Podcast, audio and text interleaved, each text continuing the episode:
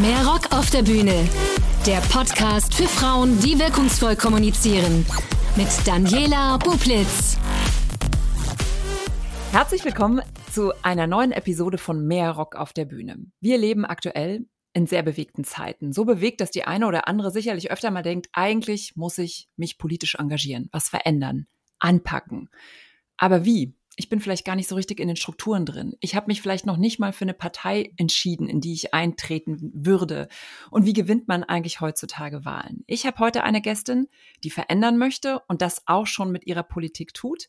Julia Post ist da. Sie ist Sozialunternehmerin, Umweltaktivistin, Mitglied bei den Grünen und seit 2020 Mitglied im Stadtrat in München. Und mit ihr möchte ich sprechen und ich freue mich sehr, dass sie da ist. Hi Julia.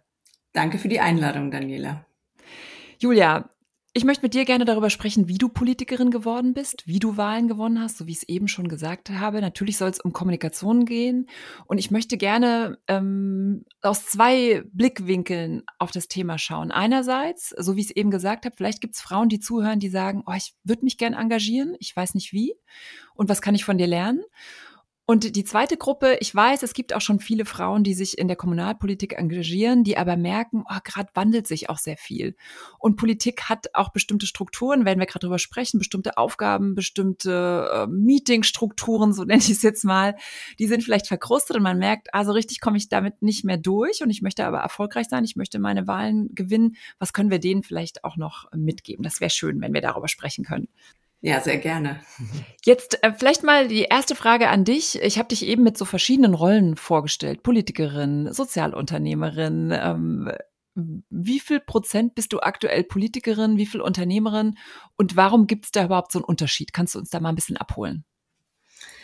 Also ich würde sagen, ich bin so zu 80 Prozent meiner Zeit ähm, Politikerin, ähm, dass ich sozusagen mehrere Hüte aufhabe. Ähm, liegt daran, dass das bei uns in München, wir sind die größte Kommune Deutschlands, ähm, offiziell immer noch ein Ehrenamt ist.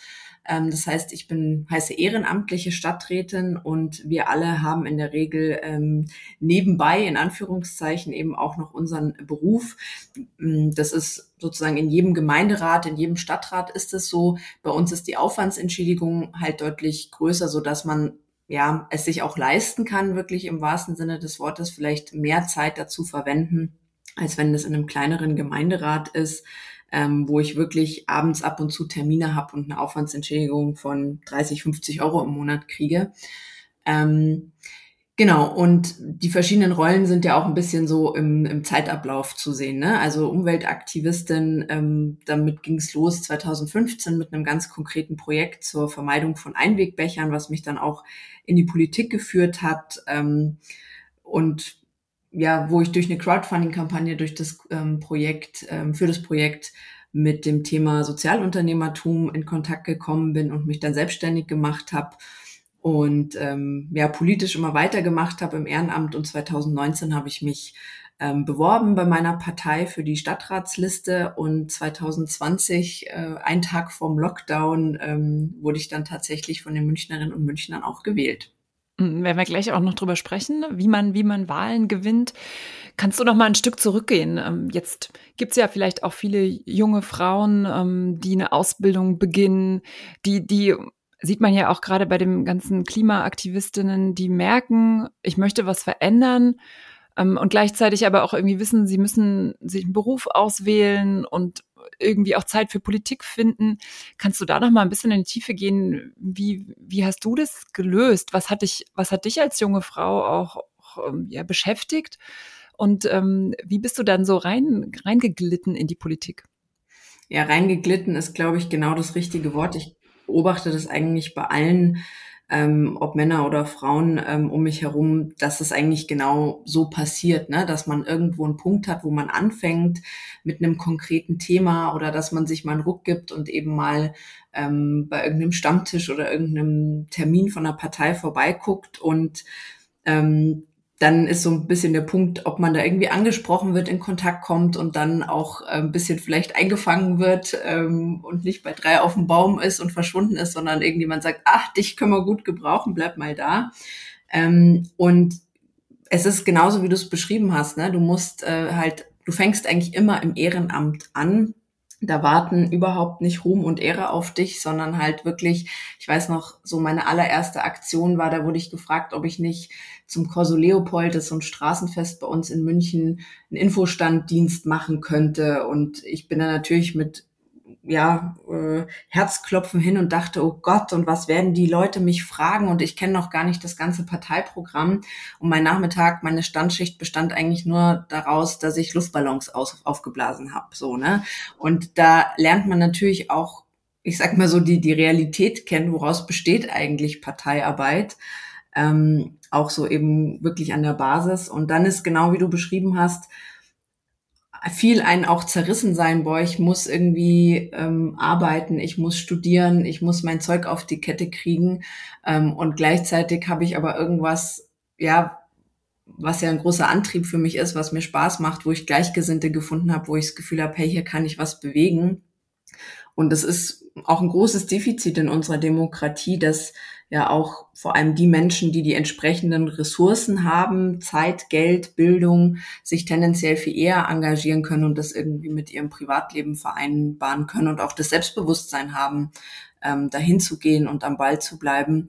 Und die Menschen, die das alles eher nicht haben, dann in der Regel sich eben auch nicht engagieren, weil ihnen die Ressourcen fehlen. Und das ist ein ständiger Kampf auf jeden Fall auch mit sich selber, dass man ähm, das auf die Kette kriegt und gleichzeitig eben auch in viele Richtungen, wo dann schlechte Gewissen entstehen, dass man das irgendwie im Zaum hält. Ja. Mhm. Wie bist du denn dann dahin gekommen, dich so zu engagieren? Also ich glaube, das eine ist ja äh, zu wissen, ich, ich brauche einen Beruf, mit dem ich Geld verdiene. Und ich glaube, jedem ist klar, wenn er in die Politik geht, dann braucht er etwas, was ihn mehr antreibt als Geld. Wir werden gleich noch über, über Hindernisse, über Rückschläge und sowas sprechen.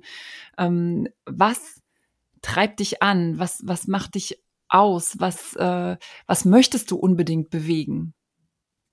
Für mich hat es schon in der Kindheit angefangen, dass ja vieles von dem, was ich gesehen habe oder auch nach und nach so entdeckt habe in der Welt, für mich einfach eine ganz große Ungerechtigkeit war. Und mit 16 habe ich dann Schüleraustausch nach Bolivien gemacht. Ähm, ist eines der ärmsten Länder Südamerikas, ähm, wo man auch eben wirklich, wo ich mit eigenen Augen sehen konnte, ja, wo wir eben auch hier in Deutschland so auf Kosten anderer Länder einfach einen Wohlstand haben. Und für mich war immer so diese Feststellung, boah, da geht doch echt vieles ungerecht zu. Ähm, ich habe eine Ausbildung gemacht, habe dann Politikwissenschaften auch studiert. Und letztendlich hat mich das immer auch am Frühstückstisch mit meinen Eltern beschäftigt, ja, wie, wie können wir das denn gerechter machen? Und ich habe nirgendwo so die Antwort gefunden. Und ähm, Politik hat mich eben, siehe Studienwahl, wirklich immer schon sehr interessiert. Ähm, und ich habe dann auch in meinem Studium mal ähm, irgendwie so einen Satz über politisches Engagement gelesen, dass das halt nicht daraus besteht, nur die Zeitung zu lesen und am Stammtisch zu diskutieren. Und dann dachte ich, ja, da haben die irgendwie recht, jetzt sollte ich vielleicht doch mal bei einer Partei vorbeigucken. Und da ging es mir auch so, ich wollte das verstehen, wie ich was verändern kann. Und ich hatte es vorhin ja schon angedeutet, das ist dann auch erstmal wirklich ein Gap von dem, was man sich vorstellt, wenn man so denkt, so, oder mir ging es jedenfalls so, jetzt schaue ich bei einer Partei vorbei und ab heute rette ich die Welt. Und dann steht man eben erstmal da und pumpt Luftballons auf. Ne? Und das so mit der Zeit zu entdecken und zu verstehen, aber dann eben auch Erfolge zu erzielen. Und so war das bei meinem konkreten ähm, Projekt ähm, Coffee to Go Again für Vermeidung von, Ab ähm, von äh, Einwegbechern. Ähm, dass ich dann eben ganz konkret Erfolge erzielt habe. Also zum Beispiel in München wurden in städtischen Kantinen dann Einwegbecher abgeschafft. Ähm, oder ich wurde dann eingeladen in Bayern im Umweltministerium an so einen runden Tisch. Also erstmal sozusagen habe ich überhaupt geschafft, dass dieses Thema gesetzt wurde, dass es einen runden Tisch gab, dass die Politik sich damit beschäftigt hat. Und Bayern hat dann angestoßen, dass so eine Leitlinie zum Thema Hygiene auch verändert wird, so dass jetzt Wirtinnen und Wirten, Wirte Rechtssicherheit haben, ähm, wenn sie eben mitgebrachte Becher von äh, Gästen und Kundinnen ähm, befüllen. So und da fängt man eben an, sagt, hey, ich will die Klimakrise retten und plötzlich landest du eben auch bei so einer Hygieneleitlinie, wo du dir auch Ne, also das ist alles. Aber kannst du da noch mal kurz für die, die das nicht wissen, dieses Projekt schildern? Und war das noch äh, bevor du Mitglied geworden bist bei einer Partei, dieses Projekt? Also wo ist das zeitlich einzuordnen? Kannst du noch mal ganz kurz schildern, um was es da ging? Genau, also Coffee to Go Again, das ist so ein bisschen Vielleicht kennt ihr auch Refill oder andere Aktionen. Das ist vor allem so ein Logo als Aufkleber, dem sich Cafés, Bäckereien an, an die Tür kleben konnten und damit zeigen konnten, wir befüllen auch mitgebrachte Becher von der Kundschaft eben mit Kaffee, Tee, was auch immer gewünscht ist. Und ähm, das war sozusagen einerseits wirklich ein konkreter Punkt, wo, wo die Leute mitmachen konnten. Aber für mich war vor allem dieser Impetus, ähm, das Thema auf die Agenda setzen, Aufmerksamkeit erzeugen, aufklären und eben auch politische Veränderungen anzustoßen. Also letztendlich so ein bisschen Lobbyarbeit äh, für die gute Sache bei dem Thema zu machen. Und ähm, genau, und das war so der Punkt, der mich dann auch bewogen hat, bei einer Partei vorbeizuschauen. Also das ist so ziemlich zeitgleich entstanden. Ich war da noch nicht Mitglied bei einer Partei, aber so ein halbes Jahr später bin ich da Mitglied bei den Grünen geworden. Und ähm, das hat mir eben auch durch die mediale Aufmerksamkeit auch viel Aufmerksamkeit in der Partei ähm, verschafft. Und wie gesagt, dieses zu merken, okay, das ist zwar erstmal viel kleiner, als ich gedacht habe oder ne, als ich als ich es mir vielleicht auch ein bisschen naiv vorgestellt habe, aber doch zu merken, hey, wenn ich was mache und loslaufe, dann kann ich auch wirklich ganz konkret was verändern. Da habe ich zum ersten Mal halt diese Selbstwirksamkeit gespürt. Und das ist dann schon, hat schon so ein bisschen Suchtfaktor auch, wo man sich denkt, wo cool, das, äh, davon möchte ich mehr. Und das hat mir dann auch so einen langen Atem verliehen, dass ich sage, okay, dann kann ich ja vielleicht auch noch dickere Bretter bohren und bleib da dran. Also das war für mich eine unglaublich große Motivation. Hm, jetzt hättest du aber auch sagen können, ich bleibe weiter Sozialunternehmerin, ich nehme den politischen Wind mit oder natürlich hat man dann die Nähe zu bestimmten Parteien, Förderungen und so weiter. Ähm, warum dann doch mehr der Schwenk in die Politik? Es hat mich einfach unglaublich gereizt und wie ich schon gesagt habe, also so dieses Merken, wo ich kann da was bewegen und einen Unterschied machen, das ist einfach so ein bisschen ja, das ist ja auch so, so ein bisschen so ein Feld und eine Idee, die dann größer wird als man selbst. Also weil du deinen eigenen Radius ja nochmal unglaublich erweiterst und wirklich eben auch Strukturen verändern kannst. Und ähm, ich bin ja auch weiterhin Sozialunternehmerin und ähm, ist auch, wenn da meine Kundinnen und Kunden Erfolge erzielen, ähm, ist das auch immer ein riesen Glücksmoment für mich. Aber es bleibt halt punktueller und individueller. Und das ist halt in der Politik wirklich auch ja, Strukturen zu verändern und auch ähm, ja, da über einen gewissen Radius wirken zu können, ähm, das hat mich sehr gereizt und, und macht mir viel Freude. Mhm. War es äh, äh, klar, welche Partei du wählst? Ja, das war. Aber kannst du da vielleicht auch noch mal, ich weiß nicht, man hat ja, ja, man, man liebt dann ja ein Stück weit wahrscheinlich auch seine Partei und die Ideen dahinter. Ähm, kannst du mal, und, und die Grünen wandeln sich ja auch aktuell stark, kannst und, und, sorry, jetzt muss ich noch was ergänzen. Und ich glaube, eine gewisse Generation schaut auch wieder anders auf die Partei und die Ideale als vielleicht jemand, der schon 30 ne, Jahre dabei ist. Was sind für dich die Grünen? Für was stehen die? Also für mich war wirklich äh, 2015, als ich Mitglied geworden bin, war einfach dieses Thema Klimaschutz. Ähm, und das, das war für mich natürlich Grün äh, die Partei, die sich dafür einsetzt. Ähm, und das war auch 2015 ja noch nicht so präsent äh, in unserer Gesellschaft, wie es jetzt zum Glück mittlerweile ist und auch so ein bisschen dieses, boah, egal was so sonst vielleicht auch in der Partei stattfindet, aber das Thema, das müssen wir doch echt äh, langsam mal gebacken kriegen. Und es ist durchaus so, wie du es auch ein bisschen angedeutet hast, ähm, also mir war das am Anfang auch suspekt, also ich hatte sozusagen schon auch Angst, oh Gott, was, worauf verpflichtet man sich eigentlich, wenn man Partei ja, genau, für wird? immer. Ist man jetzt voll die Parteisoldatin? Muss ich jetzt alles toll finden? Und wie gesagt, 2015, ich kannte gar nicht das gesamte Parteiprogramm mehr und hatte auch für viele andere Bereiche, ne, fand ich auch irgendwie alles gut. Ähm, Feminismus und äh, Gleichberechtigung, Diversity, der Einsatz für LGBTIQ und so, das fand ich irgendwie alles gut. Aber das war nicht der Punkt, warum ich hingegangen bin. Da muss ich auch sagen, da habe ich Partei auch als unglaublichen Lern- und Bildungsort äh, empfunden, weil ich ganz, ganz viele Themen auch durch Bildungsprogramme, die in der Partei stattfinden und Diskussionen ähm, und eben andere Menschen, die sich dort engagieren, ganz viel kennengelernt und wirklich dazugelernt habe, ähm, was ja eine unerwartete Bereicherung ist. Also ich bin deshalb nicht hin, aber ich möchte es überhaupt nicht missen und finde es total cool. Und ähm, ja, und, und da ist eben sozusagen auch, dass ich dadurch ja nochmal gelernt habe, wie funktioniert Partei. Oder es ist eben nach wie vor so, ich darf natürlich auch in vielen Punkten anderer Meinung sein und das bin ich auch in einigen Punkten. Ähm, und ja, habe sozusagen halt dadurch, dass ich mal so Mäuschen gespielt habe am Anfang und mir das von innen angeguckt habe, sind da ist da so meine Skepsis oder auch meine Ängste, die waren dann einfach sehr schnell weg, weil ich gemerkt habe, ah, so läuft es hier und ich muss eben keine Parteisoldatin oder sowas werden. Mhm. Apropos Mäuschen gespielt, du bist dann ja eingeführt worden in die Partei, auch über, über ein, ein Mentoring-Projekt. Kannst du das mal schildern, wie das abgelaufen ist und was dir das dann auch genutzt hat? Genau, ich ähm, hatte ein Trainee-Programm entdeckt, das war ausgeschrieben, wo man sich eben mit einer ganz konkreten Projektidee bewerben sollte. Und es waren eben auch nicht Parteimitglieder eingeladen. Und das war mir eben aus, äh, siehe meine Schilderung gerade eben sehr sympathisch, weil ich mir dachte, ach cool, da kann ich ja einfach mal vorbeigucken und ähm, das so ein bisschen von innen kennenlernen, ohne dass ich mich gleich auf was verpflichte. Und ich habe mich dann eben mit ähm, meinem Projekt Coffee to Go Again dort beworben und das Programm bestand daraus, dass wir drei Wochenenden in Berlin hatten, wo es so Workshops gab zu Öffentlichkeitsarbeit, Kampagnenarbeit, Interviewtraining und sowas. Ähm, und vor allem konnte man sich halt vernetzen mit anderen Menschen, die Grüne waren oder grünaffin waren und ähm, hatte dann natürlich auch gleich ein Netzwerk. Und äh, der zweite Teil des Programms war, dass man eben einen Mentor oder eine Mentorin zur Seite gestellt bekommen hat, ähm, immer aus, aus der Region, wo man selber auch herkam. Und ich bin eben aus München und meine Mentorin war dann die Katharina Schulze. Die war damals stellvertretende Fraktionsvorsitzende im Bayerisch, Bayerischen Landtag, ist inzwischen Fraktionsvorsitzende. Und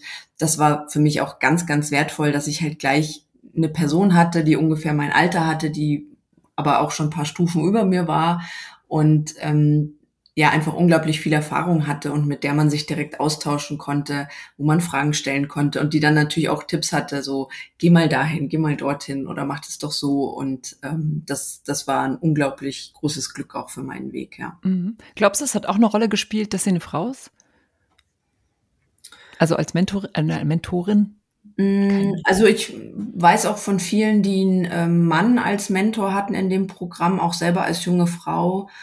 Ähm, würde ich gar nicht sagen. Ich glaube, es lag vor allem an Katha selber einfach. Sie ist äh, super cool und hat mir einfach auch vieles von dem einfach durch ihre Art und ihr Auftreten auch gleich so ein bisschen mh, hm, gezeigt, dass Politik eben auch ganz anders sein kann. Also ähm, dass du dich irgendwie auch nicht in, in so Schubladen einsortieren lassen musst und dass du das auf deine Art und Weise machen kannst. Und das war für mich innerlich, glaube ich, auch ein ganz großes Aufatmen, dass ich hm. einfach auch Julia bleiben darf. Hm, bevor wir zu dem, was, was kann man anders machen, kommen wir mal zu dem, was, was Politikarbeit dann bedeutet. Ich würde jetzt auch mal sagen, bevor du in den Stadtrat gewählt wurdest, wie muss man sich das vorstellen? Was sind das da für Sitzungen, Meetings? Wann finden die statt? Wie laufen die ab? Ähm, welche, ja, wie, wie macht man Politik? Was, auf was muss man sich da erstmal einlassen? Du hast eben das mit dem Stand erzählt. Also was sind das für, ähm, Termine, die man da wahrnehmen muss, wenn man da so reinrutscht? Ja, also das ist sehr unterschiedlich und je nachdem, wie verbindlich du das angehen willst, ähm, bist du da auch in einer großen Range, wo du dir das auch selber aussuchen kannst. Also wenn du sozusagen wirklich einfach ehrenamtlich mitmachen willst, dann hast du eine unglaublich breite Palette von es gibt ähm, Veranstaltungen mit zum Beispiel Abgeordneten, die aus dem Bundestag berichten, wo dann zu dem Thema noch diskutiert wird. Oder ein Arbeitskreis der Partei zu einem bestimmten Thema, also zum Beispiel Arbeitskreis Ernährung und Tierschutz, veranstaltet äh, was und ähm, macht eben auch so eine Art Bildungsveranstaltung, wo vielleicht ein Input ähm, zu dem Thema kommt, wo noch diskutiert wird. Oder man überlegt dann, was können wir denn gemeinsam für Aktionen machen am Welttierschutztag? Und dann ist vielleicht eben so ein Infostand in der Fußgängerzone, wo man mitmachen kann. Oder wo du auch sagst, hey, ähm, ich will jetzt nicht gleich im Vorstand von den Arbeits, von dem Arbeitskreis, aber ich habe Lust, jetzt mal auf dieses eine Projekt bezogen mitzumachen. Und ich organisiere diesen Stand und bin irgendwie in diesem Aktionsteam mal für eine Zeit lang dabei. Und wenn das vorbei ist, dann ähm, bin ich meine Verpflichtung auch wieder los. Ähm, Und dann gibt's aber halt viel auch, also du kannst dich natürlich dann konkret auch ein Amt ähm, für ein Amt bewerben und gewählt werden. Das ist dann auf der Ebene, wo man in der Regel anfängt, erstmal so Ortsverbandsebene, also dort, wo du wohnst, vor deiner Haustür sozusagen, oder eben auch auf Kreisverbandsebene, das wäre jetzt in meinem Fall München, ähm, oder eben auch thematisch für so einen Arbeitskreis, dass du dort in Vorstandsteam gewählt wirst. Und dann gestaltest du halt ähm, wirklich die, diesen Verband mit oder diesen Arbeitskreis und ähm, überlegst dir dann, wann finden die Sitzungen statt. Das ist ja auch immer in einem Team, bereitest es vor, machst eine Jahresplanung. Und ich war dann zum Beispiel, ähm, bin ein Jahr später in Vorstand von den Münchner Grünen gewählt worden und war dann auch Sprecherin vom Ortsverband ähm, Giesing, wo ich damals gewohnt habe. Und ähm, dann hast du halt viel so mit deinem Vorstandsteam ähm, Sitzungen, wo du die ähm, Sitzungen wiederum vorbereitest, wo du aktuelle Themen besprichst und gerade also jetzt für München, wir sind inzwischen der größte Kreisverband der Grünen. Das muss man auch immer so ein bisschen sehen, wo wohne ich, wird das jetzt eher so, keine Ahnung, hat man so alle zwei Monate vielleicht mal eine Sitzung. Also wir eben dadurch, dass wir so ein großer Kreisverband sind, wir hatten wöchentlich eine Vorstandssitzung, Montagmorgen um neun. Ähm, und das ist dann natürlich ja, das, das sozusagen bestimmt schon viel mehr dein Leben, einfach dadurch, dass es viele, viele Punkte gibt, weil wir so viele Mitglieder haben, ähm, Stadtpartei, Stadtparteitage vorbereiten, aber eben auch inhaltlich, ne, muss dann entscheiden, wollen wir Teil dieses Bündnisses werden. Ähm, du bereitest dann den Kommunalwahlkampf vor. Das heißt, du musst ein Partei, ein Wahlprogramm erarbeiten und das alles organisieren. Und das passiert halt alles im Ehrenamt. Wir haben zum Glück auch eine kleine Geschäftsstelle hier da hast du dann auch wieder äh, Meetings mit dem Geschäftsstellenteam, ähm, bist auch viel am Telefon, weil Mitglieder vielleicht Anliegen haben, sich wegen was beschweren wollen, was nicht so gut läuft oder weil sie eine Idee haben, wo sie sagen, hey, hättet ihr nicht Lust als Vorstand das zu unterstützen? Und ähm, ja, du bist eben wie auch in anderen Vereinen oder Verbänden, auch in anderen Ehrenämtern, hat man ist man halt Anlaufstelle und organisiert vor allem auch sehr, sehr viel und muss dann, finde ich, immer gucken, dass man sich die Zeit auch freischaffelt, um dann wieder auch inhaltlich Themen zu setzen. Ne? Also dass man mhm. dann auch zu stadtpolitischen aktuellen Themen sich positioniert, äh, Beschlüsse fasst im Vorstand, aber auch auf den Parteitagen, wo man sagt, ähm, wir sind gegen den Tunnelbau, ähm, machen Pressearbeit dazu, machen dazu Aktionen. Ja. Mhm. Aber so wie du das schon schilderst, und da sind wir ja nur in Anführungsstrichen im ehrenamtlichen Bereich unterwegs, es ist ja unfassbar viel Zeit. Wie, wie löst man dieses Dilemma, gerade vielleicht auch, wenn man festangestellt ist, montags um neun? Hm, da finden wahrscheinlich auch noch andere Meetings statt in den Unternehmen. Wie ist das eine Diskussion bei euch, auch parteiintern, wie Total. man das auflöst? Also das ist eine ganz große Diskussion und das, ähm, wie man das individuell löst, das ist auch immer ein bisschen dadurch gegeben, ähm, wie, die, wie sich das Vorstandsteam zusammensetzt. Ja, also bei uns waren tatsächlich viele auch, die selbstständig waren oder die studiert haben und wo wir uns das einfach so gut legen konnten. Und einer war festangestellt, der hat es mit seinem Arbeitgeber geklärt und der war da einverstanden und hat es sozusagen auch unterstützt, dass sich Mitarbeiter politisch engagiert. Ähm, und ich glaube, sowas muss man immer so ein bisschen individuell klären. Wenn es nicht anders geht, dann würde man eben vielleicht Freitag 19 Uhr tagen. Also das muss das mhm. Team für sich selber auch äh, bestimmen. Das ist ja nicht in Stein gemeißelt.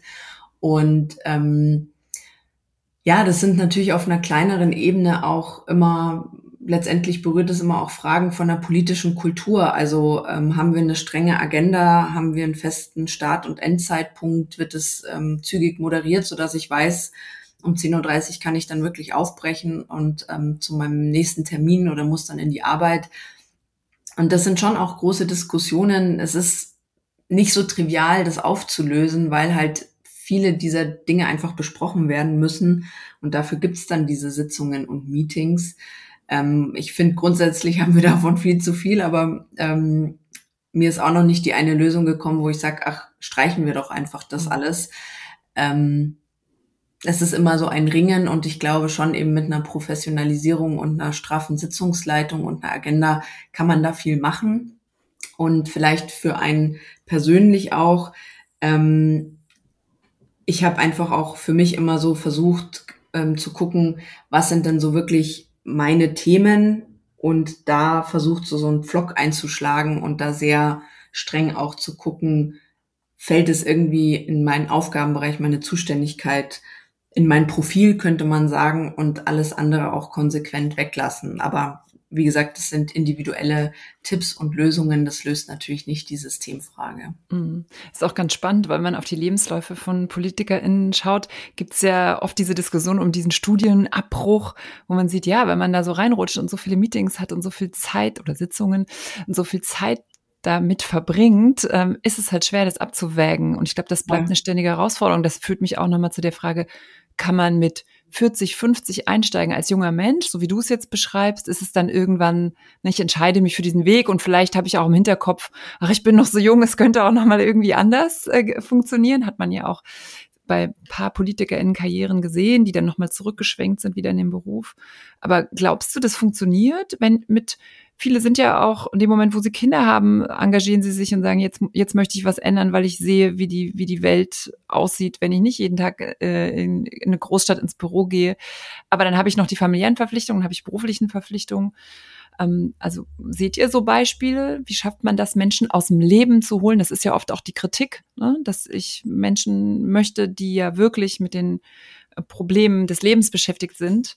Ähm, wie, wie, ja, wie löse ich das auf? Wie, was kannst du denen vielleicht auch mitgeben, auch ja. gerade so Frauen mit Kindern, ne, die irgendwie dann meistens ja dann Teilzeit arbeiten und sowieso schon am Limit sind und eigentlich werden sehr genau die Frauen, die wir brauchen in der Politik, ne?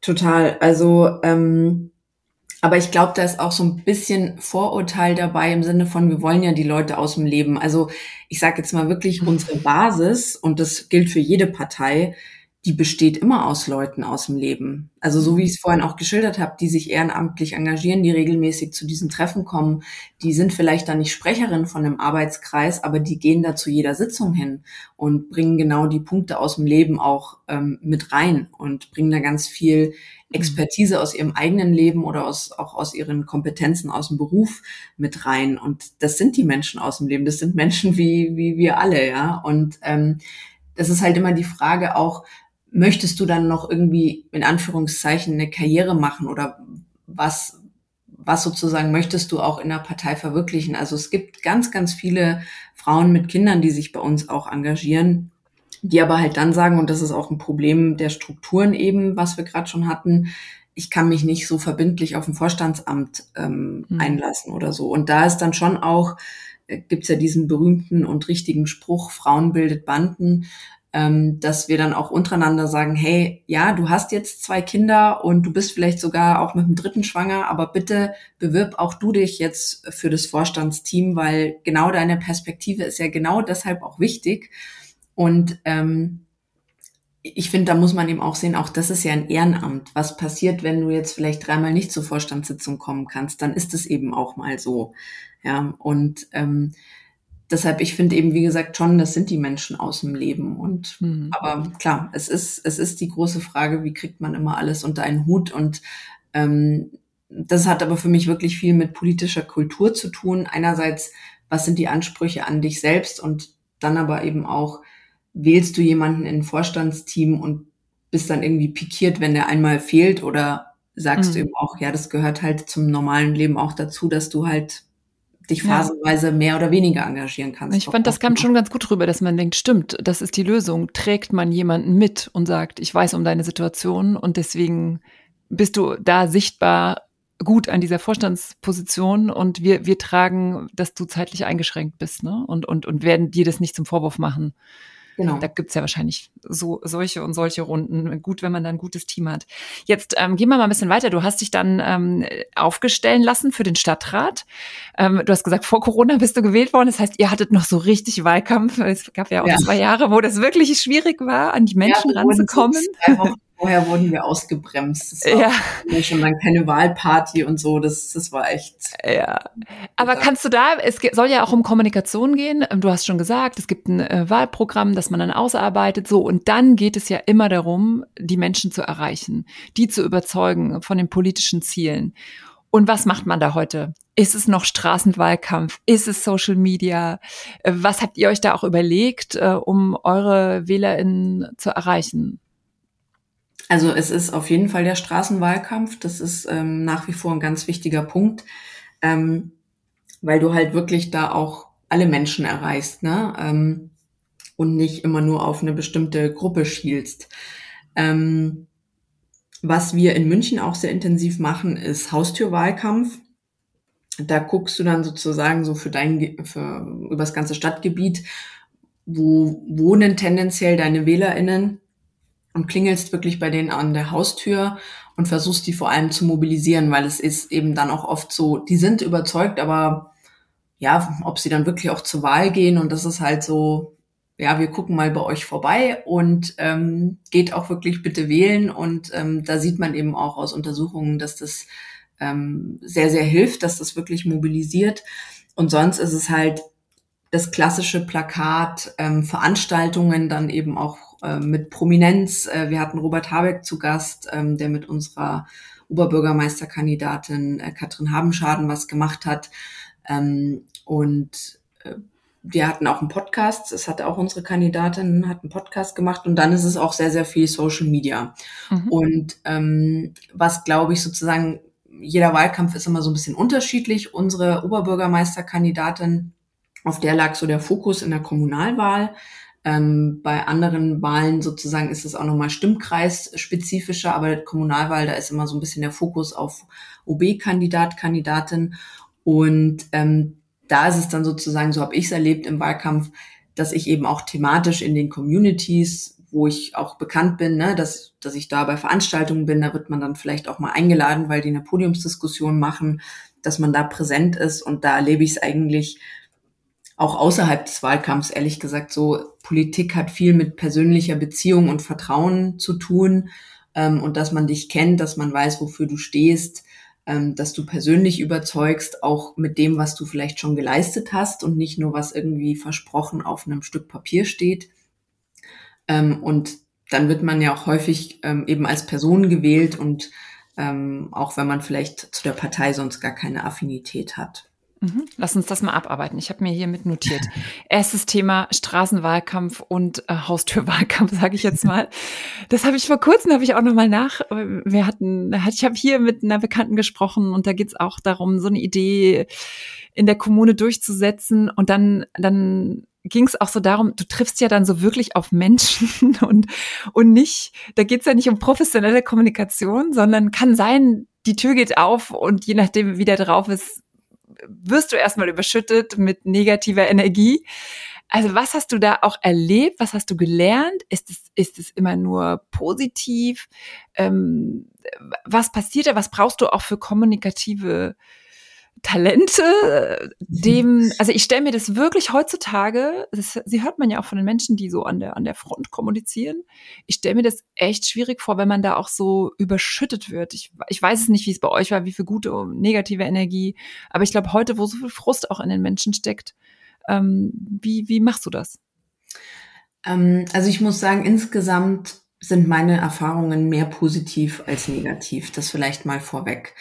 Ähm, es ist auch wirklich ganz oft ähm, die Leute, die strahlen und freuen sich, dass du da äh, bei ihnen klingelst, dass du vorbeikommst. Echt? Auch, ja, und sagen vielen Dank für ihr Engagement. Ja.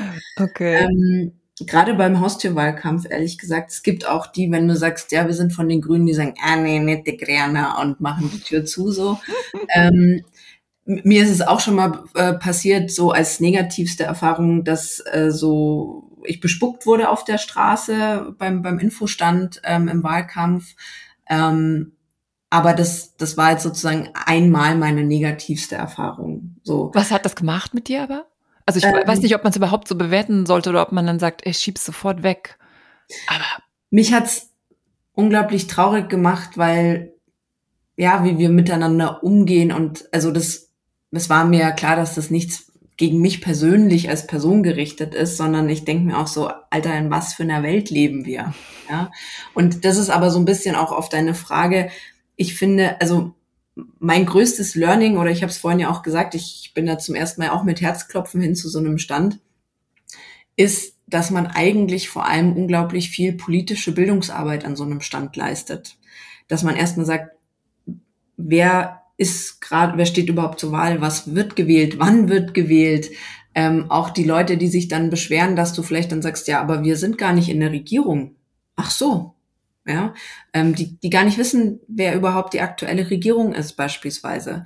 Ähm, oder dass du dann eben auch sagst, ähm, ja, ich stehe hier ehrenamtlich. Ja, das ist den Leuten ja alles überhaupt nicht bewusst. Das war mir vorher mhm.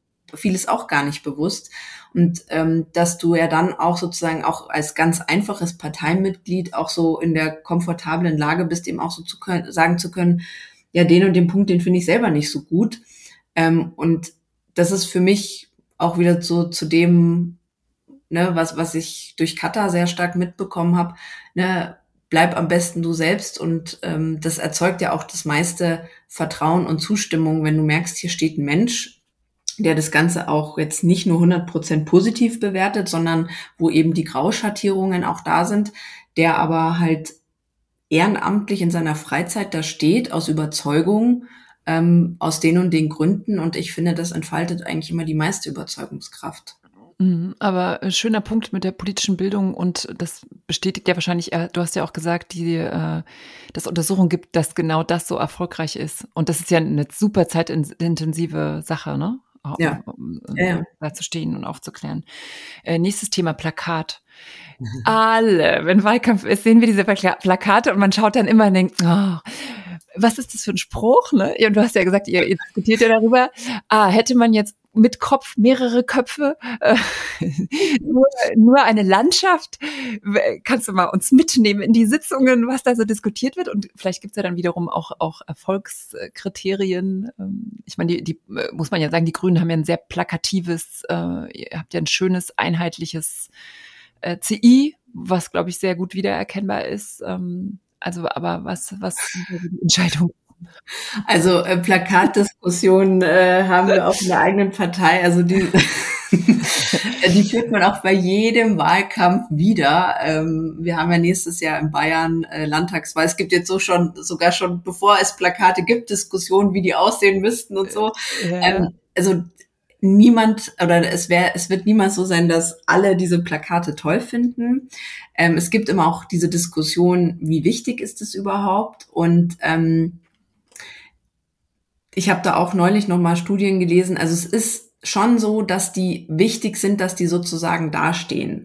Und sozusagen, was in diesen parteiinternen Diskussionen, ich nehme an, dass das bei anderen Parteien ähnlich ist, sozusagen, glaube ich, viel zu wenig ähm, im Vordergrund steht. Es ist ehrlicherweise fast ein bisschen egal, was da drauf steht. Ähm, es ist einfach vor allem wichtig, dass man sozusagen sagt, ne, also die Partei, in dem Fall eben die Grünen, die sind auch da. Ähm, so heißt der oder die Kandidatin, ähm, dann wird gewählt oder da findet was statt und die kümmern sich vielleicht auch um Thema X und Y. Also sozusagen von der Kommunikation her ist es vor allem wichtig, dass da ein Plakat steht und weniger wichtig, was da eigentlich genau die Message ist. Nächstes Thema ähm, Veranstaltung, Schrägstrich Podiumsdiskussion. Hast du ja eben auch gesagt, man wird dann eingeladen. Was hast du da gelernt? Podiumsdiskussion ist ja auch immer so ein, ach, ich weiß nicht, was da passiert und was werde ich gefragt, wie bin ich vorbereitet?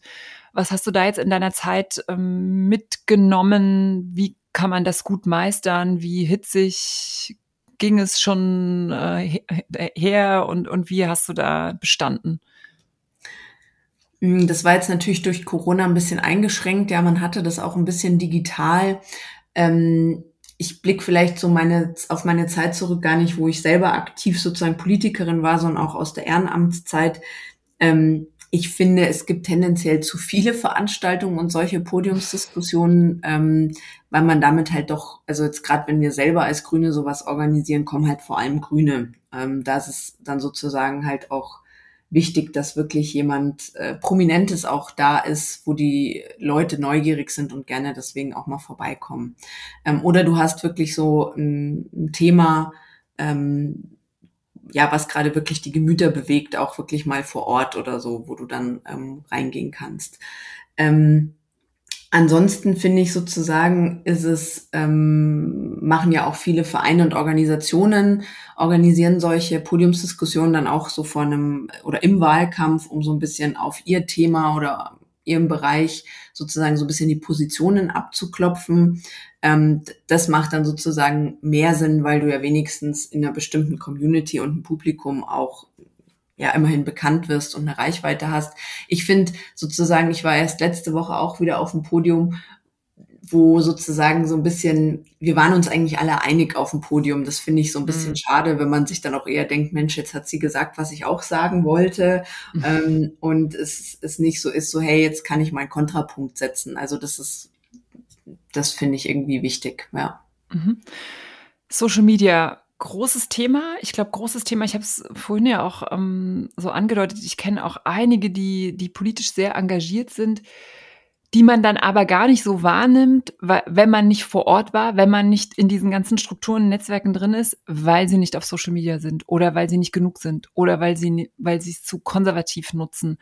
Du wiederum, wer sich jetzt auch mal die Social Media Kanäle anguckt, kann man schon sagen, machst das sehr frisch, sehr modern, sehr viel, ne, sehr, man, man ist da wirklich mit dabei, was ja auch nochmal sichtbar macht, wie viel Arbeit es ist, in wie vielen Bereichen du aktiv bist. Ähm, und ich weiß aber wiederum von denen, die das nicht so viel nutzen, die sagen, oh, das kostet mich so viel Zeit und wer macht mhm. das alles? Und also kannst du da mal so ein bisschen ähm, erstens auch noch mal erzählen, wie du es tatsächlich machst? Ähm, wie kommst du zu guten Fotos? Wie kommst du zu guten Stories? Wer fotografiert dich immer vorteilhaft auf der Podiumsdiskussion?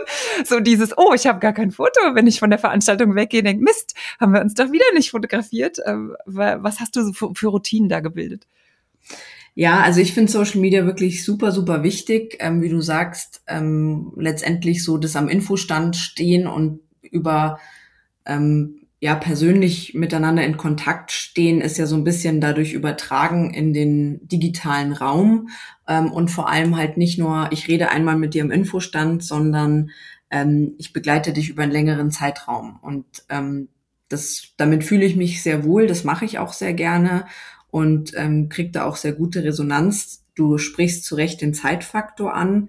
Ähm, für mich war das eben auch gerade so im, als Start ähm, oder in der Startphase ähm, als Stadträtin, wo Lockdown war und so, die einzige Möglichkeit überhaupt so ein bisschen zu erzählen, was mache ich oder auch mal Feedback zu bekommen oder was treibt euch um und ähm, ja wirklich in so einen Austausch zu kommen, was du sonst halt doch auch mal durch Präsenzveranstaltungen hättest. Deshalb war das da für mich auch eben ganz, ganz wichtig. Ähm, ich glaube, man wird mit der Zeit einfach so ein bisschen schneller, weil ich habe mir da mit der Zeit zum Beispiel auch Formate überlegt, dass ich zum Beispiel äh, immer ein Update ähm, aus unserer Vollversammlung poste, irgendwie so drei Punkte, die wir da beschlossen haben. Ähm, und genau, also so ein bisschen Übung macht die Meisterin in dem Fall, ähm, dass man so ein bisschen schneller wird und auch ja so eine Art Muster hat, ähm, wie fange ich an oder ähm, dass ich einen passenden Fakt dazu habe, dass es auch nicht nur so bla bla ist, sondern dass ich sage, ich gebe euch irgendwie so ein ein, ein Fakt dazu, der euch vielleicht neu ist oder eben auch konkret dazu, was, was gibt's da vielleicht auch als Angebote von der Stadt München, was wir dazu machen. Ähm, also dass man sich irgendwie auch immer so wirklich ein spitzes, einen spitzen Punkt raussucht, der für den anderen wirklich einen Mehrwert darstellt. Ähm, und das Thema, was du angesprochen hast, mit dem fotografiert werden, das ist wirklich äh, ein schwieriger Punkt. Das ist oft so, wenn ich dann irgendwo allein unterwegs bin. Ich habe ja keine persönlichen Mitarbeitenden und ich mal zu irgendjemandem sage, kannst du mal bitte ein Foto von mir machen? Dann hat es um es freundlich auszudrücken, sehr unterschiedliche Qualität, weil einfach die Menschen da nicht so ein geschultes Auge haben. Also ich habe selber mal vor ein paar Jahren, als ich mich selbstständig gemacht habe, so einen äh, Fotokurs mit dem Smartphone ähm, belegt und habe da selber dann mit der Zeit, glaube ich, auch ein Auge entwickelt dadurch. Ähm, aber das hat halt, wenn du das irgendjemandem auf der Straße in die Hand drückst, überhaupt nicht. Und das macht natürlich viel aus. Ähm, ich muss aber auch sagen, das macht ja auch wieder viel Kommunikation aus, dass halt nicht jedes Foto von dir total perfekt und vorteilhaft ist. Ähm, darüber transportiert sich ja auch ein bisschen, hey, ich habe hier kein Büro, was die ganze Zeit alles um mich rum einfängt. Ich mache das auch selber. Ähm, das gehört eigentlich ja elementar dazu, zu dem, was wir gerade besprochen haben. Mhm. Und äh, an die Frauen, äh, man postet auch Fotos, die man eigentlich nicht schön findet? Ähm, ja, doch, mach ich. ja, ja, genau. Also gerade dann, wenn ich sage, es hat politisch sozusagen höheren Wert zu zeigen, dass ich da war, verbunden mit einer Message, dann mhm. ähm, ja, dann springe ich da über den Schatten und denke mir, ah, ist doch wurscht, äh, die Message zählt. zählt ja, ja, ich finde ich finde das auch ganz wichtig, dass man da lieber sagt, äh, raus damit. Und ich fand das jetzt wirklich einen wertvollen Hinweis. Klingt so einfach, aber dieses, ähm, ich habe Muster, die ich dann bediene. Und ich glaube, das ist ein guter Tipp. Ne? Was hast du gesagt? Du hast gesagt von der Vollversammlung. Hast du ja. noch, kannst du noch so zwei, drei, wo du sagst, das machst du immer? Ähm, also eigentlich mache ich zum Beispiel auch, wenn wir einen Antrag oder wenn ich einen Antrag stelle, den ich selber mhm. auch erarbeitet habe, darüber berichte ich dann. Ähm, oder ähm, ich mache auch viel so Insta-Live-Formate. Ähm, oder was ich auch so versuche immer mal wieder, sind so wirklich so Punkte auch von der Stadt vorzustellen. Jetzt zum Beispiel, wir unterstützen äh, Starterinnen, äh, die eine Crowdfunding-Kampagne machen. Oder wir haben die Münchner Gewerbehöfe, wo ähm, Startups und kleine und mittlere Unternehmen äh, zu vergünstigten Preisen Gewerbeflächen zur Verfügung gestellt bekommen. Und das sind ja immer so Sachen, die weiß man selber, aber die da draußen, das weiß kaum mhm. jemand. Und äh, gerade vielleicht auch nochmal so für meine Zielgruppe. Und sowas bereite ich dann eben auch mal informatorisch auf. Ähm, und da ist ja auch so das Gute, da ist man ja so ein bisschen zeitlich ungebunden, das kann man auch mal vorbereiten. Was nutzt du da für Tools? Machst du das immer direkt am Smartphone oder hast du Social Media Tools, die du verwendest? Ähm, also Canva mache ich so für, ähm, für das Visuelle, für die Bilder sozusagen, auch wenn ich mal eine Grafik erstelle oder so. Und ansonsten mache ich aber auch wirklich das Smartphone und ich bereite auch keine Beiträge vor, dass ich das dann einstelle. Es wird übermorgen gepostet. Das mache ich wirklich dann live selber. Ähm, ich habe manchmal schon sozusagen die Texte vorbereitet oder so, weil was ich festgestellt habe, äh, man hat ja auch noch ein Privatleben, was gar nicht gut kommt, ist, wenn man dann abends, äh, wenn ich mit meinem Mann auf der Couch sitze und sag, ich muss nur noch kurz mal den Beitrag posten und dann ist mhm. ja schnell eine Stunde weg. Ähm, ja. Sondern sozusagen, dass ich schon so ein bisschen oder ich versuche auch montags mir immer so ein bisschen zu überlegen, was steht die Woche an, zu was bietet sich's an, einen Post zu machen oder eine Story. Ähm, und dann kann man sich vielleicht auch schon mal Links bereitlegen, wenn du eben weißt, du willst dann auf dieses mhm. Crowdfunding-Angebot der Stadt verweisen und so. Und ich nutze dann zum Beispiel auch gerne, um sowas zu erstellen, halt mal die Fahrt in der Tram oder so, ne? Wo habe ich auch so mhm. Zeiten, wo ich das füllen kann. Mhm, aber es ist vielleicht auch nochmal gut, dieses, dass man nicht sagt, man macht das ad hoc, sondern man versucht es zu planen und zu strukturieren, auf mhm. dass es nicht so raumübergreifend ist und man irgendwie auch mal sagen muss, hier ist ein Cut, ne? Ja, voll. Also so, ja. Ähm, das führt mich aber nochmal grundsätzlich zu der Frage, ähm, wie viel Anteil hat Kommunikation an, an, an politischer Arbeit? Ist, ist politische Arbeit Kommunikation?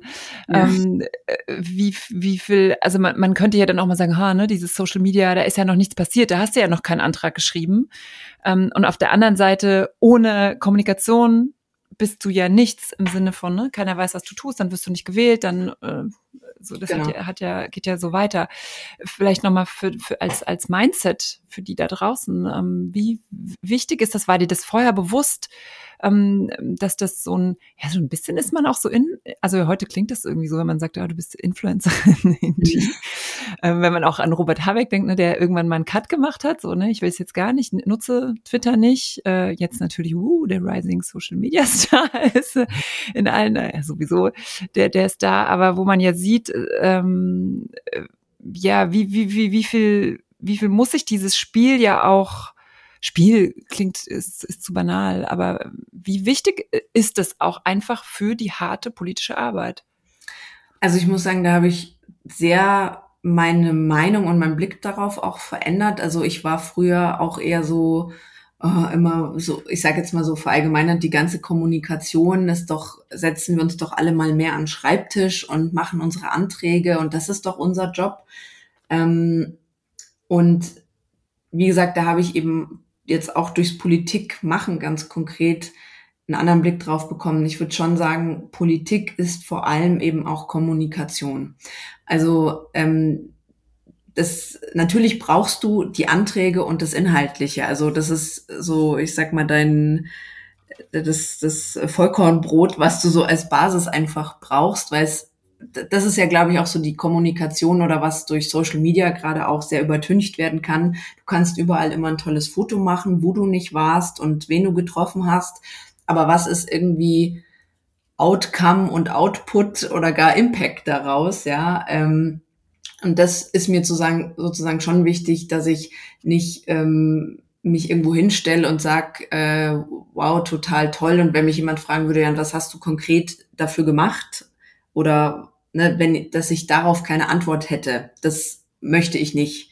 Ja, ähm, ich finde manchmal, und da bin ich aber auch beim Teil von Kommunikation, das gehört zur Politik auch dazu, ist sozusagen, hey, ich bin heute vielleicht zum ersten Mal ähm, in, in dieser Community oder ähm, beschäftige mich mit dem Thema und lass euch daran teilhaben, dass ich mich jetzt damit beschäftige und ähm, kann da auch noch nichts vorweisen, weil jetzt sozusagen dieser Prozess anläuft. Und das ist für mich aber eben auch Prozesse transparent machen und zeigen, ähm, nicht immer, huch, ich zauber jetzt irgendwas aus dem Hut und ihr habt gar nicht mitbekommen, wie das vielleicht auch entstanden ist, weil das ist ja auch immer eine Möglichkeit zu sagen, hey, ich war jetzt bei denen, die haben mir das so erzählt, ist das für euch auch ein Thema, wie nehmt ihr das wahr?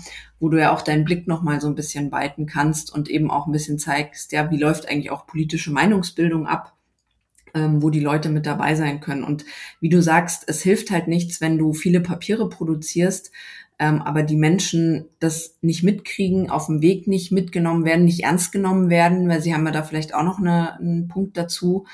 Ähm, und eben, also wir haben auch selber schon in unserem Bereich oder in den zwei Jahren, wo ich jetzt Stadträtin bin, sehe ich das einfach so oft, dass auch in der Verwaltung so viele wichtige Punkte erarbeitet werden, auch viele Beteiligungsprozesse, was uns Grünen sehr, sehr am Herzen liegt.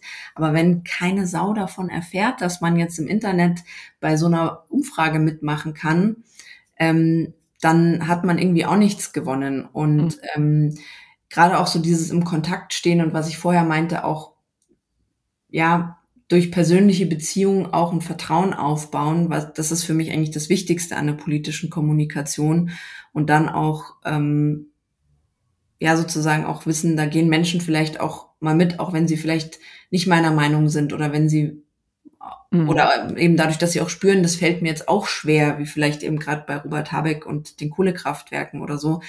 Ähm, das erreichst du nur durch Kommunikation und nicht dadurch, dass du einen Gesetzestext äh, schwarz auf weiß auf Papier vorlegst. Mhm.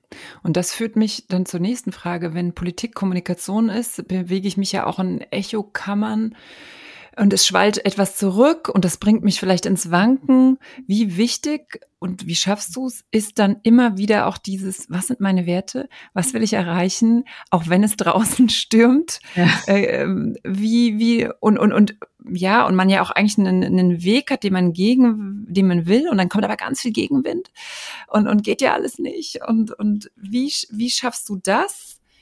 Bei dir zu bleiben. Natürlich soll man Kompromisse finden, hören wir alle immer wieder. Politik ist yeah. auch Kompromiss, aber wie, wie schafft man das in all diesem Widerhall, der um einen rum ist, dann man selbst zu bleiben, hast du ja ganz oft gesagt. Ne? Wichtig ist irgendwie, man, man weiß, wer man ist.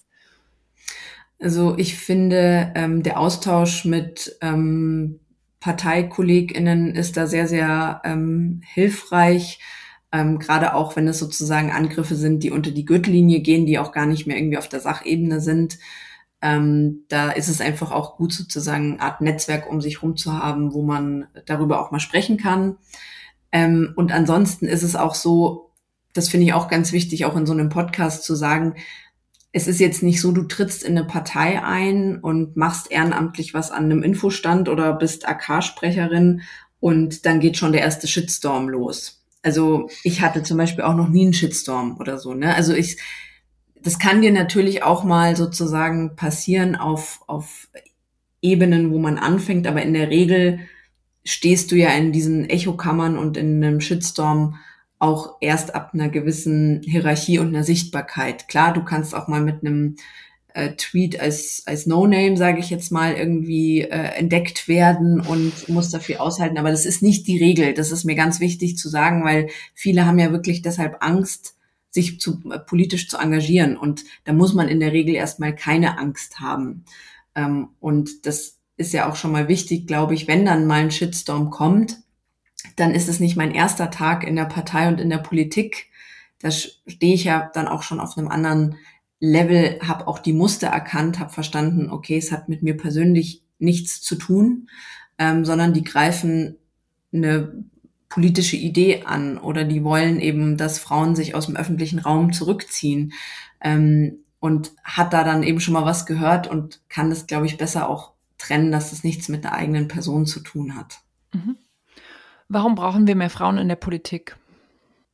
Frauen sind äh, gemessen an ihrer Bevölkerung, an ihrem Bevölkerungsanteil ja unterrepräsentiert in der Politik und damit entgeht uns, entgehen uns einfach als Gesellschaft die entsprechenden Blickweisen, die Kompetenzen ähm, und auch die Bedarfe. Also ähm, konkretes Beispiel ist ja, ähm, dass diese äh, Dummy-Puppen für ähm, Autounfälle, ähm, die sind ja vor allem zum Beispiel an einer männlichen Statur etc. ausgerichtet, was ja so ein schönes Beispiel ist, was passiert, wenn Strukturen eben nicht gleichermaßen an ähm, allen Geschlechtern ausgerichtet sind. Und deshalb ist es äh, ein konkretes Beispiel, aber das gilt natürlich für alles ganz, ganz wichtig, dass wir alle Perspektiven mit am Tisch haben, um ein möglichst gutes Ergebnis zu erzielen. Und machen Frauen anders Politik?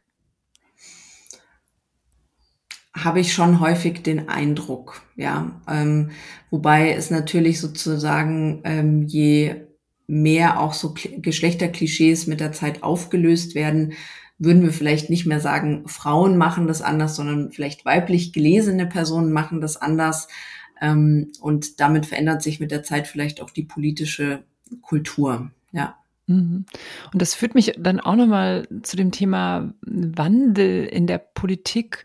Ähm, ich glaube, man merkt es ja auch so an der aktuellen Diskussion, wo ja ähm, das Volk, sage ich jetzt mal, nach, nach Kommunikation und Aufklärung, Erläuterungen, Erklärungen verlangt. Und gleichzeitig es so schwer ist, je nachdem, was man auch für ein Typ ist, dass das, was man sagt, wie man es sagt, ankommt, auf eine gute ja. Art und Weise ankommt. Ähm, beschäftigt dich das und, und ähm, hast du dafür für dich selbst auch schon eine, eine Lösung gefunden, wie du in Zukunft auch kommunizieren, sprechen möchtest, was für eine Sprache du benutzt? Ja, das beschäftigt mich schon, weil ähm, das ist ja dann auch oft gar nicht eben nur digital, sondern ähm, letzte Woche hatte ich auch eine Veranstaltung nach dem Panel, dann kommen zwei entrüstet auf mich zu und ähm, reden auf mich ein und so. Und ähm, das ist ja tagtäglich eigentlich auch eine Frage in meinem Job. Ähm, für mich ist sozusagen ganz wichtig, dass ich mir selber immer in die Augen schauen kann mit dem, was ich sage. Ähm, auch keine Angst zu haben, wenn ich sage, hm, das weiß ich nicht oder da kenne ich mich nicht aus oder die Zahlen habe ich nicht parat. Und was mir sozusagen wichtig ist, um das vielleicht auch aufzugreifen, ähm, wo ich eben auch die Sehnsucht spüre, dass ich das auch vielleicht nochmal, wenn die Gemüter sehr erhitzt sind, dass ich das auch irgendwie nochmal runterbreche und sage, also Moment mal, ne, wir haben ja das gleiche Ziel ähm, und dann auch vielleicht nochmal sage, ich spüre gerade, dass da auch große Erwartungen äh, sind, um das vielleicht auch nochmal klar zu machen, was sind eigentlich meine Zuständigkeiten, was kann ich erwirken und ähm, auch irgendwie so ein bisschen auch wieder erläutere, ähm, genau, was, was kann, was ist sozusagen mein Einfluss auch konkret als Stadträtin, was können die auch von mir erwarten, weil da sind ja schnell irgendwelche Erwartungen, ah, eine Politikerin nimmt sich Zeit und morgen muss doch alles anders sein und das auch so ein bisschen zu erläutern und wie die Prozesse sind, ähm, wie das in unserer Demokratie auch äh, gut aufgeteilt ist, ist ja auch gut, dass ich nicht die Weltherrscherin bin und morgen alles verändern kann. Ähm, und wenn man das irgendwie nochmal so runterbricht und die Leute dann sagen, ja, ja, ja, das, das ist ja klar, kommt dann auch so. Ähm, aber dass wir uns da sozusagen nochmal drauf einigen und dann so ein gemeinsamen Boden haben, ein Fundament, auf dem wir dann auch weiter diskutieren können und wir dann auch sagen können, was sind denn mögliche Optionen oder was wünschen Sie sich und das auch, dass es konkretisiert wird. Und da finde ich, wie gesagt, diesen persönlichen Kontakt und Austausch, wo man sich als Mensch begegnen kann, der ist mir wichtig und das, das finde ich auch für unsere Demokratie wichtig. Ja. Mhm. Was sind deine politischen Karrierepläne, wenn man das so sagen darf? Also hast du ein, hast du ein Ziel, wo, wo du hin willst, um das, was du ganz am Anfang des Podcasts gesagt hast, äh, zu verändern, dass du das äh, äh, hinbekommst? Ähm, Finde ich ganz witzig, dass du das fragst. Ich ähm, habe ja selber auch einen Podcast, für den darf ich vielleicht hier kurz Werbung Natürlich. machen. Frauenlobby. Also wenn ihr euch für die Themen noch weiter interessiert, gibt es zu vielen verschiedenen Themen eben auch einzelne Podcast-Folgen, wo ich das gemeinsam mit tollen Gästinnen ähm, auch diskutiere.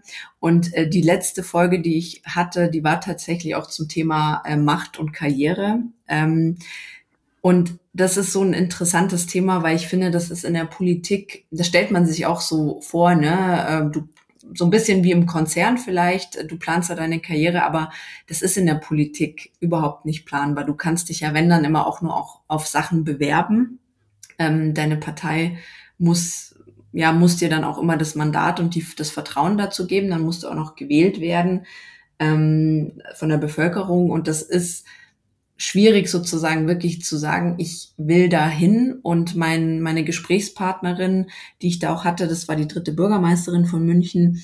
Ich finde, die hat es ganz gut gesagt. Sie hat sich irgendwann mal überlegt, sie hätte gerne ähm, eine Position, ähm, wo sie von Politik leben kann. Also sie hat jetzt nicht gesagt, ich will dritte Bürgermeisterin werden, sondern das so ein bisschen offener gelassen und das fand ich für mich selber auch eine gute Inspiration, das unter diesem Gesichtspunkt ähm, mal zu überlegen. Ansonsten finde ich es eben schwierig, sich da auf was zu versteifen. Ähm, vor allem, weil ich auch sagen muss, so wie von Beginn an eigentlich, wenn ich irgendwo hinkomme, entdecke ich eigentlich immer noch ja so den Eisberg unter Wasser sozusagen, den ich vorher gar nicht gesehen habe und, und viele Punkte, die mir vorher nicht bewusst waren. Deshalb finde ich eine Karriereplanung ähm, eine Herausforderung in der Politik. Ähm, und was sozusagen für mich auch immer so ein Punkt ist, dass ich mich halt von meinen Inhalten äh, leiten lasse und auch gucke, in welcher Position kann ich dafür am meisten rausholen. Mhm. Jetzt hast du ja schon ein großes Netzwerk aufgebaut um dich rum und ich glaube, das ist ja sicherlich auch parteiübergreifend, dass man schaut, wen findet man gut, wie der ist und jemand, der auch schon eine sehr lange politische Karriere hat, vielleicht auch. Dann stelle ich es mal ein bisschen anders die Frage, was für eine Politikerin möchtest du sein? Wie, wenn du so schaust, wie bin ich in 15 Jahren und deine politische Karriere würde weitergehen? Was, was ist dir wichtig? Wie möchtest du sein? Möchtest du vielleicht auch noch werden? Was möchtest du können? Du stellst Fragen. ähm, hm, was möchte ich für eine Politikerin sein? Also ähm, mir ist wichtig, so wie ich es auch schon so ein bisschen skizziert habe, dass ich eine Nahbarkeit habe, dass wir dann ganz normal miteinander sprechen können, wobei ich auch sagen muss, ich erlebe ehrlich gesagt im direkten Gespräch auch die meisten meiner Kolleginnen und Kollegen so. Ich glaube, äh, vieles von dem, wie man sich PolitikerInnen so vorstellt, kommt halt aus so Tagesschau-Interviews und Fernsehstatements. Ähm, mir ist wichtig, dass ich eben auch erklären kann, warum meine Entscheidungen so ausfallen, wie sie ausfallen. Und ähm, ja, dass ich mich von meinen Themen leiten lasse und die immer in den Vordergrund stelle. Mhm. Das ist mir, das ist mir ganz wichtig. Und vor allem, dass ich auch ähm, das Gefühl habe, das ist sogar, betrifft sogar einzelne Termine, aber das würde ich mir sozusagen generell für mein politisches Engagement wünschen, dass ich das Gefühl habe, es macht einen Unterschied, dass ich jetzt dabei war ähm, und nicht so das Gefühl habe, das hätten viele andere auch so gemacht, sondern dass ich sage, hey, das ist cool, dass wirklich ich dabei bin, weil ich habe es auf meine Art gemacht und ich habe vielleicht noch mal einen Blick reingebracht, den ich sonst nicht so häufig ähm, sehe und deshalb war, hat es jetzt wirklich einen Unterschied gemacht, dass ich mit dabei war. Guck mal, was für eine schöne Antwort auf die Frage. ich hatte nämlich auch an diesen Begriff Nahbarkeit gedacht. Ich finde das eine Herausforderung, je weiter man dann in der Karriereleiter höher steigt, nahbar zu bleiben und überhaupt auch, auch die Zeit dafür zu haben. Letzte Frage inhaltlicher Art. Äh, wenn man dich wählt, was für eine Vision und was für eine Arbeit bekommt man? Was wünschst du dir für eine Welt? Geht ja echt darum oft auch, ne? Die Frauen retten die Welt, äh, ja. gestalten die Zukunft. Ähm, wofür stehst du? Wofür will ich dich? Für mich ist ähm, eigentlich so ein, so ein Urschmerz vielleicht in der Welt, dass ähm, ja viele Menschen doch so in Schubladen gesteckt werden. Also es gibt ja diesen Spruch, jeder Mensch ist seines Glückes Schmied. Und ähm, das wäre toll, wenn es so ist. Also das würde ich mir für jeden Menschen wirklich wünschen, dass du wirklich dein Leben selber gestalten kannst. Und in dieser Welt leben wir allerdings noch nicht.